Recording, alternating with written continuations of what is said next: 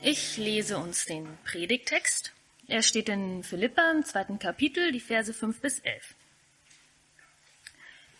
Seid so unter euch gesinnt, wie es der Gemeinschaft in Christus Jesus entspricht. Er, der in göttlicher Gestalt war, hielt es nicht für einen Raub, Gott gleich zu sein, sondern entäußerte sich selbst und nahm Knechtsgestalt an, ward den Menschen gleich und der Erscheinung nach als Mensch erkannt. Er erniedrigte sich selbst und ward gehorsam bis zum Tode, ja zum Tode am Kreuz. Darum hat ihn auch Gott erhöht und hat ihm den Namen gegeben, der über alle Namen ist, dass in dem Namen Jesu sich beugen sollen aller derer Knie, die im Himmel und auf Erden und unter der Erde sind, und alle Zungen bekennen sollen, dass Jesus Christus der Herr ist, zur Ehre Gottes des Vaters. Ihr Lieben, in dieser Predigtvorbereitung ist etwas für mich Bemerkenswertes passiert. Ich habe mit Janita, viele von euch kennen sie aus unserer Gemeinde, über diese Predigt gesprochen und habe gesagt, als Predigteinstieg werde ich auf das Lied Life is a Roller Coaster eingehen. Und sie reagierte nicht so richtig und ich hatte eine schlimme Ahnung. Und ich fragte sie, Janita, kennst du das Lied Life is a Roller Coaster von Ron Keating? Und sie sagte nein. Und ich hatte eine schlimme Ahnung. Ich habe vermutet, sie kennt dieses Lied nicht, weil sie zu jung ist, um dieses Lied zu kennen und ich alt genug bin, um dieses Lied zu kennen. Und ähm, das hat meinen Predigteinstieg etwas verändert. Ich starte mit einer Umfrage. Wir machen das auch per Zoom. Ihr bekommt auch jetzt per Zoom diese Umfrage. Und die Frage lautet, kennst du das Lied Life is a Roller Coaster von Ronan Keating? Und an den digitalen Endgeräten, wenn ihr zwei oder drei Leute seid als Familie, müsst ihr euch halt entscheiden. Die Mehrheit überwiegt. Also, die Frage, hier vor Ort machen wir das äh, mit individueller Handhebung. Wer von euch kennt noch das Lied Life is a Roller Coaster von Ronnie Keating? Bitte einmal melden. Das sind hier vor Ort sehr, sehr wenige. Und ich möchte euch nicht zu nahe treten, aber es sind nicht die Jüngsten unter uns. Ist die Zoom-Umfrage schon gelaufen? Ja, 90 ist durch, also gehe ich von aus. Okay, dann sag mal das Ergebnis.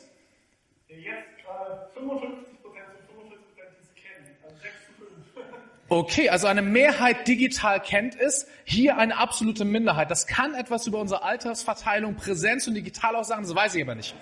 Also, ihr Lieben, die ihr das Lied Life is a Roller Coaster, zu Deutsch das Leben ist wie eine Achterbahn von Ronan Keating nicht kennt, nicht so schlimm. Ist eigentlich ein Liebeslied, und dieser Satz im Titel, das Leben ist wie eine Achterbahn, dient dazu, eine Frau zu bezirzen, eine Frau rumzukriegen.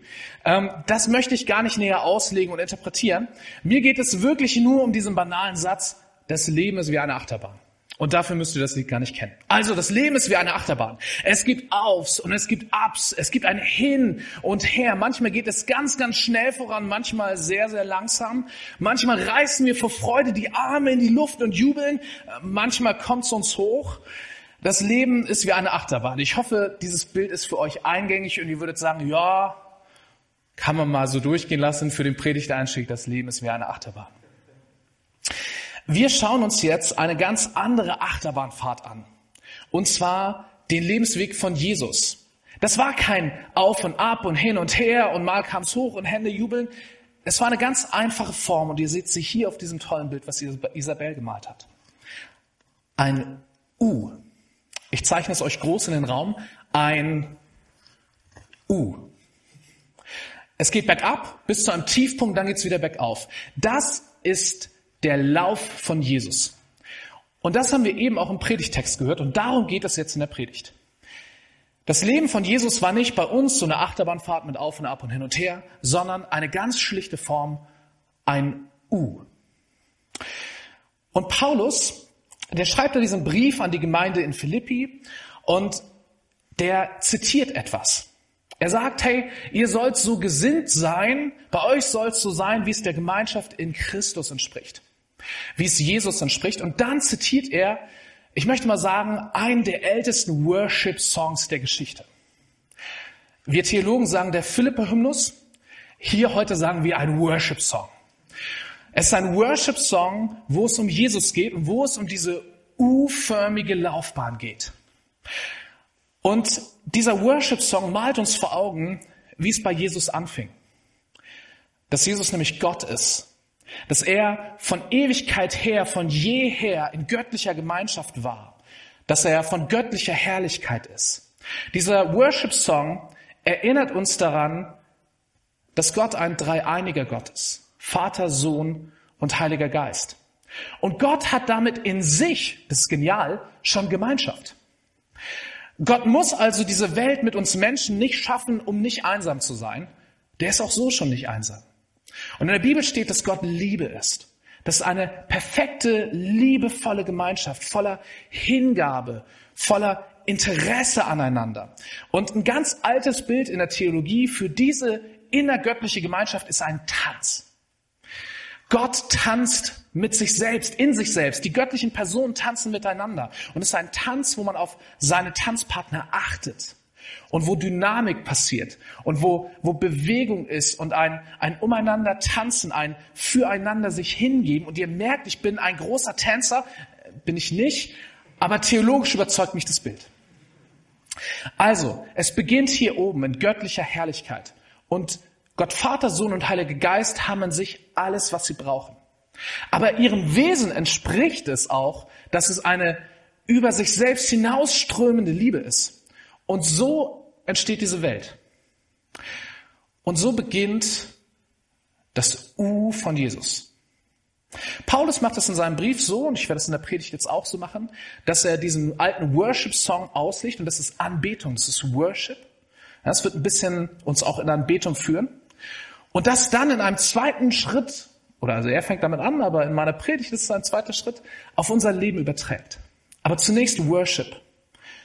Gott, du bist Vater, Sohn und Heiliger Geist. Du bist von Ewigkeit her herrlich und wunderschön. Du hast Gemeinschaft in dir selbst. Du bist wunderbar. Du bist großartig. Du bist perfekt. Du bist vollkommen. Und du bist voller Liebe und Hingabe. Das ist der Anfang dieses alten Worship-Songs eine U-förmige Laufbahn. Und wir haben es in unserem Predigtext gehört. Jesus macht sich auf den Weg hinab. Jesus, von jeher Gott, von göttlicher Herrlichkeit, wird Mensch. Er nimmt menschliche Gestalt an. Er wird wirklich Mensch. Das ist schon eine erste riesige Erniedrigung von Gottes unfassbarer Herrlichkeit her. Und es geht noch weiter. Er wird nicht einfach Mensch. Man kann ja verschieden Mensch werden. Er könnte ja gleich mal der Weltherrscher sein. Ein ganz kräftiger Superheld mit Zepter, der die ganze Macht hat. Aber nein, Jesus wird ein ganz kleiner Mensch. Ein Baby. Weihnachten haben wir daran gedacht. Jesus wird ein hilfsbedürftiger Mensch. Ein Baby, hilflos, weinend, manchmal schreiend, manchmal auch stinkend in den Armen seiner Mutter. Und Jesus erniedrigt sich immer weiter. Wir haben eben diesen Text gehört, der uns zeigt, warum es heute Palmsonntag ist. Jesus reitet in Jerusalem ein, aber nicht wie der große Herrscher, auch wenn ihm die Volksmengen zujubeln, sondern auch da demütig auf einem Esel. Und Jesus weiß schon, er reitet nach Jerusalem, um dort verraten zu werden, um dort geschlagen, gedemütigt zu werden, gefangen genommen, gekreuzigt, schändlich hingerichtet zu werden. Und damit kommen wir und an Ostern, vor allem an Karfreitag, bevor wirklich die Osterfreude kommt, denken wir daran, an den Tiefpunkt. Zum Kreuz. Jesus erniedrigt sich von dort oben bis hier unten bis ans Kreuz geht er, bis in den Tod hinein. Jesus stirbt. Jesus nimmt all unsere Sünden auf sich. Er nimmt all diese Last der Weltgeschichte auf sich und er, er stirbt. Und so ist Jesus, der ein herrlicher Herrscher ist, der von jeher Gott ist, ist er der Gekreuzigte. Oder in einem anderen Bild gesprochen, was wir auch in der Bibel finden, er ist er ist wie ein Lamm, das sich zur Schlachtbank führt. Und auch damit können wir Jesus anbeten. Auch das ist Teil dieses Worship-Songs. Jesus, du hast dich hingegeben. Du bist das Lamm, das sich hat opfern lassen, das sich hat schlachten lassen für uns. Du bist der Gekreuzigte. Du bist voller Hingabe, du bist voller Demut. Du hast dich erniedrigt. Dafür loben und preisen wir dich. Und hier unten, hier unten passiert ein Wendepunkt. Jedes U hat einen Wendepunkt, wenn wir es malen. Und auch diese Laufbahn von Jesus hat hier seinen Wendepunkt, nämlich am dritten Tag, wo wir in der Bibel lesen, dass Jesus auferstanden ist, dass wieder Leben durchbricht, dass der Tod nicht das letzte Wort hat, dass der Tod nicht die größte Macht ist, sondern dass Gott stärker ist. Dass Jesus der Sieger ist über Sünde, über Tod, über Teufel. Dass Jesus der Überwinder ist. Er hat den Tod bezwungen. Und dann geht diese Fahrt nach oben los. Jesus, der Auferstandene, der Sieger über den Tod. Er fährt auf zu Gott. Darum geht es an Himmelfahrt. Er sitzt zur Rechten Gottes. Und in unserem Predigtext, da heißt es, dass eines Tages alle Menschen bekennen werden, dass Jesus der Herr ist. Dass Jesus der Name über alle Namen ist. Es gibt keinen schöneren, herrlicheren, mächtigeren, wichtigeren Namen als Jesus. Und eines Tages wird sich jedes Knie beugen und jede Zunge wird bekennen, dass Jesus der Herr ist. Zur Ehre Gottes des Vaters. Und damit endet unser Predigtext mit diesem Wort Ehre Gottes des Vaters. Und damit endet auch diese Geschichte, damit endet dieses U, damit endet die ganze Weltgeschichte mit ewigem, niemals endenden Lobpreis Gottes, mit Herrlichkeit. Mit einem vollendeten Reich Gottes, wo kein Platz mehr ist für Leid und für Pandemien und für Viren, für Krankheit, für Tod, Herrlichkeit ohne Ende, Lobpreis Gottes ohne Ende, Frieden, Freiheit und Freude ohne Ende. Und jedes Knie wird sich beugen und jede Zunge wird bekennen, dass Jesus der Herr ist. Und auch das ist Teil dieses Worship-Songs. Jesus, du, du bist der Auferstandene, du bist der in den Himmel aufgefahrene, du bist der Herr, du bist der König aller Könige, der Herr aller Herren, du bist der rechtmäßige Herrscher. Und eines Tages wird es jeder bekennen, dass du der Herr bist, zur Ehre Gottes des Vaters. Damit endet das U, aber ich habe schon angekündigt, noch nicht ganz unsere Predigt. Das ist der Worship Song, der Philippa-Hymnus. Und ich möchte euch das ans Herz legen, diesen Bibeltext so zu behandeln, wie viele von euch Worship-Songs heute eh behandeln. Singt sie immer wieder, tausendmal in Schleife. Lest diesen Text und werdet, lasst ihn zur Anbetung werden, immer und immer wieder. So wie der 97. Refrain von einem Bethel-Lied. Das wir ja auch gestern, heute und morgen und nächste Woche Dienstag wieder singen können. Ich glaube, genau das hat Paulus gemacht. Und nicht nur Paulus, dieser Worship-Song, dieser Philippa-Hymnus, der war damals bekannt. Den kannten die Christen in den ersten Gemeinden. Ein Lied, was uns in Anbetung führt. So, und jetzt sagt Paulus, ihr sollt so gesinnt sein, wie es dieser Gemeinschaft in Jesus Christus entspricht. Und dann kommt dieser Worship-Song. Also stellt sich für uns die Frage, was heißt denn diese U-förmige Laufbahn von Jesus, die uns gerade in Anbetung geführt hat? Was heißt das für unser Leben? Und ich bin wieder bei Ronan Keating, ob ihr ihn kennt oder nicht.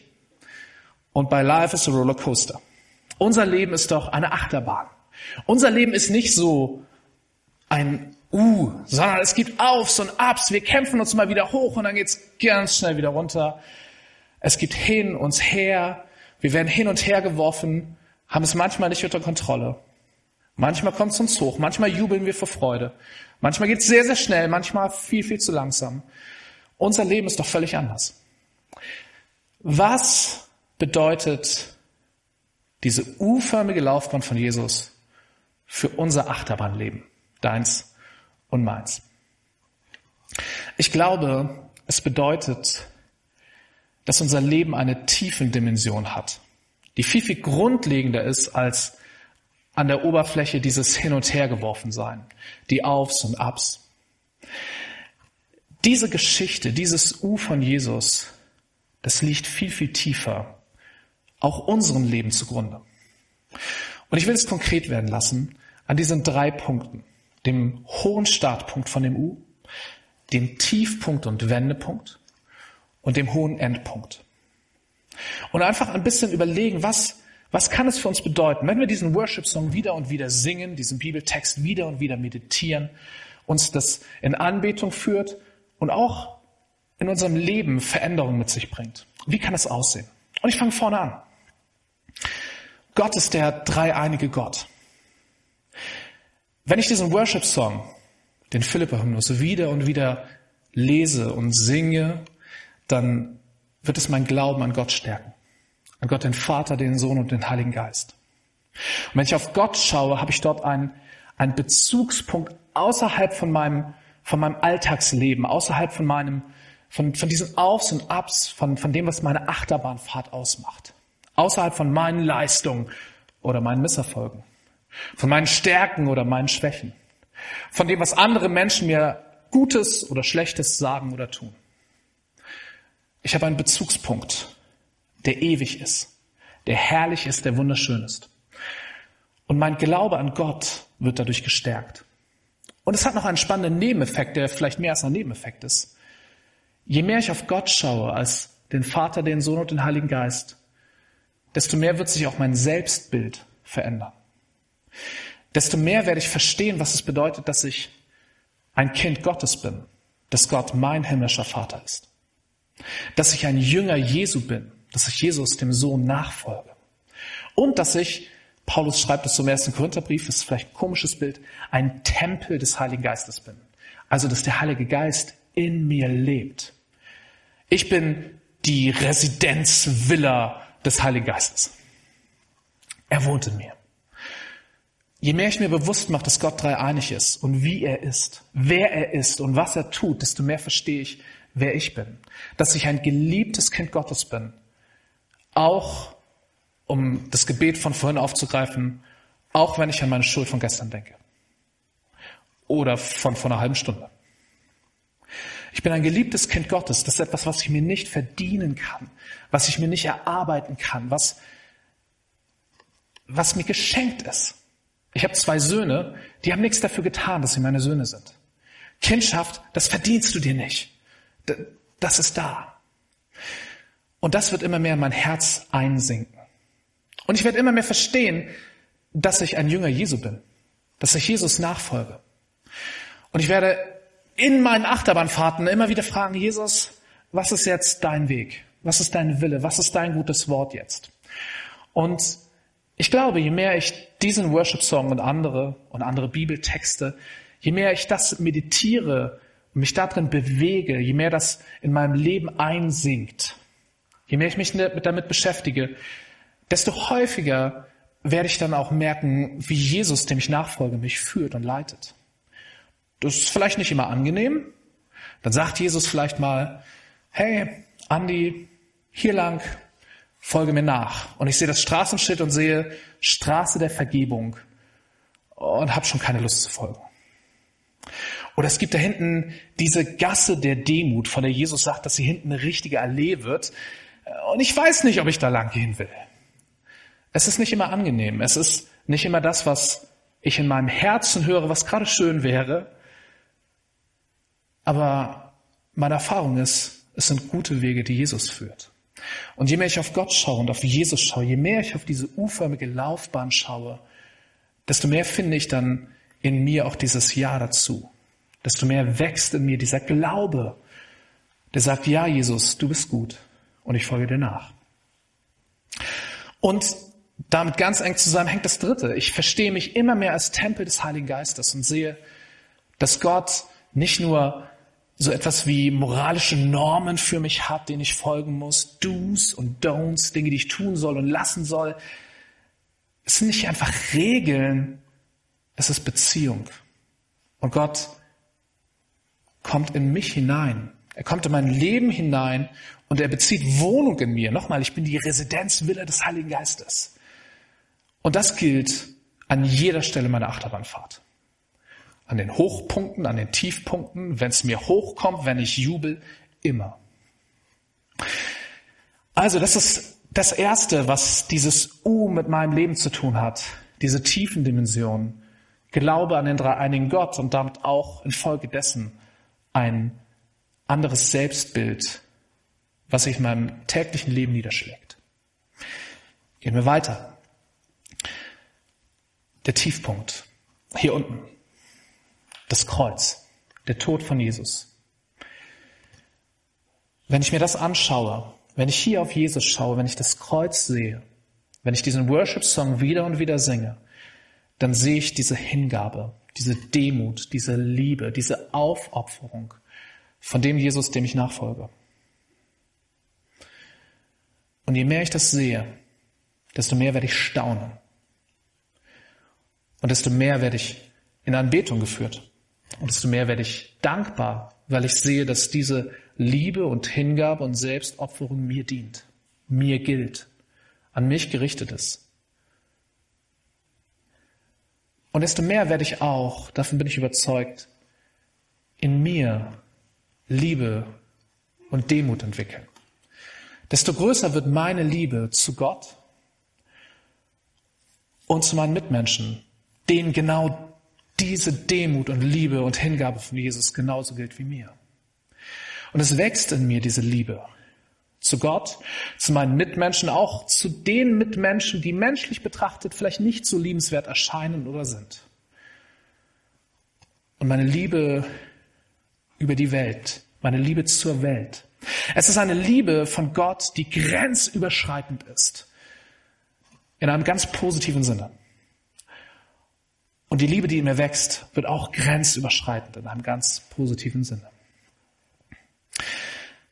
Wir haben also den Glauben an Gott, der in mir wächst und der auch mein Selbstbild beeinflusst. Und wir haben eine wachsende Liebe. Und dann geht dieses U weiter. Und da kommt das Stichwort Hoffnung. Wenn ich mir dies anschaue, das Ende von unserem Philippa-Hymnus, von unserem Worship-Song, das Ende von der Weltgeschichte, dann wächst Hoffnung in mir.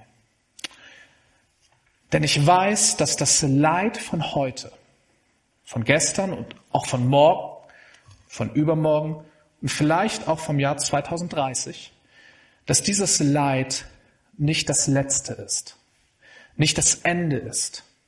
Ich weiß, dass all das Schreckliche, das Fürchterliche, all das Katastrophale nicht das letzte Wort haben wird. Und das dürft ihr nicht missverstehen. Damit verharmlose ich nicht all das Schreckliche in dieser Welt. Ich ordne es ein. Ich relativiere es in dem Sinne, dass ich sehe, wie es wirklich einzuordnen ist. Dass es etwas Vorläufiges ist. Aber dass das hier, diese ewige Herrlichkeit, das Endgültige, das Letztgültige ist. Und diese Perspektive lässt Hoffnung in mir wachsen. Übrigens auch in einer ganz anderen Hinsicht. Ich habe gerade über Leid gesprochen. Für mich ist gerade dieser Philippe-Hymnus, dieser alte Worship-Song, ganz wichtig in missionarischer Hinsicht. Ähm, ich wohne im Ostseeviertel hier in Greifswald und wir haben äh, in unserer Ostseeviertelarbeit jeden Mittwoch immer einen Gebetsspaziergang. Also seit der Pandemie halt einen Spaziergang. Davor war das ein richtiges Treffen, aber ihr könnt euch denken, warum das nicht mehr der Fall ist. Also ich gehe fast jeden Mittwochmorgen spazieren durch unseren Stadtteil und ich bete für diesen Stadtteil. Und ganz häufig, ich würde lügen, wenn ich sagen würde jedes Mal, aber ganz häufig bete ich diese Worte. Und ich sage, Jesus, eines Tages wird sich auch hier in diesem Viertel jedes Knie vor dir beugen. Und jede Zunge wird bekennen, dass du der Herr bist. Und ich merke, wie, wenn ich das bete, in mir Hoffnung entsteht. Weil ganz ehrlich, wenn ich durch mein Viertel gehe, unser Viertel ist sehr, sehr weit davon entfernt, dass sich jedes Knie vor Jesus beugt. Unser Viertel ist sehr, sehr weit davon entfernt, dieser Ort zu sein, den wir das vollendete Reich Gottes nennen können. Wo in der Offenbarung steht, dass alle Tränen abgewischt werden. Dass aller Schmerz Vergangenheit ist. Dass selbst der Tod keine Macht mehr haben wird. Und damit sind wir wieder bei dem Leitthema. Und es ist ein und dieselbe Hoffnung, die in mir wächst was das Kniebeugen und was das Ende des Leides angeht. Ich weiß, dass das hier das letzte Wort sein wird. Ewiger, niemals endender Lobpreis Gottes. Und nicht das Negative der Weltgeschichte oder meiner Lebensgeschichte im Hier und Jetzt. Das verharmlost nicht, das verschließt nicht die Augen davor. Ganz im Gegenteil, es gibt mir Hoffnung inmitten der Herausforderungen. Es gibt mir Hoffnung für das Leid, für meine Alltagssituation, für das nächste Mal Achterbahnfahrt, wo es mir wieder hochkommt.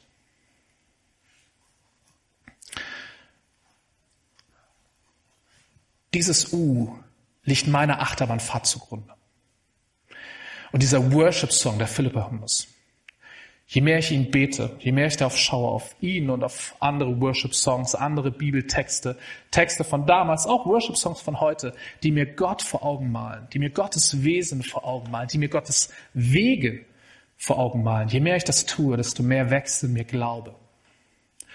Desto mehr wächst in mir Liebe und desto mehr wächst in mir Hoffnung. Und der Wendepunkt, wenn ihr so wollt, der Schlüsselmoment in dieser ganzen Geschichte, der ist das Kreuz. Der tiefste Punkt dieses Us, wo sich zeigt, dass Jesus wirklich alles hingegeben hat. Dass Gott wirklich alles hingegeben hat. Das ist der Wendepunkt, das ist der Schlüsselpunkt. Auch für das, was in meinem Herzen, was in meinem Leben wächst. Ganz entgegen dem, was sonst so in meinem Herzen auch unterwegs ist. Und wenn Gottes Volk das möchte, aus diesem Worship-Song heraus auf das Kreuz schauen und sehen möchte, dass Glaube, Liebe und Hoffnung wächst, dann ruft Gottes Volk Amen.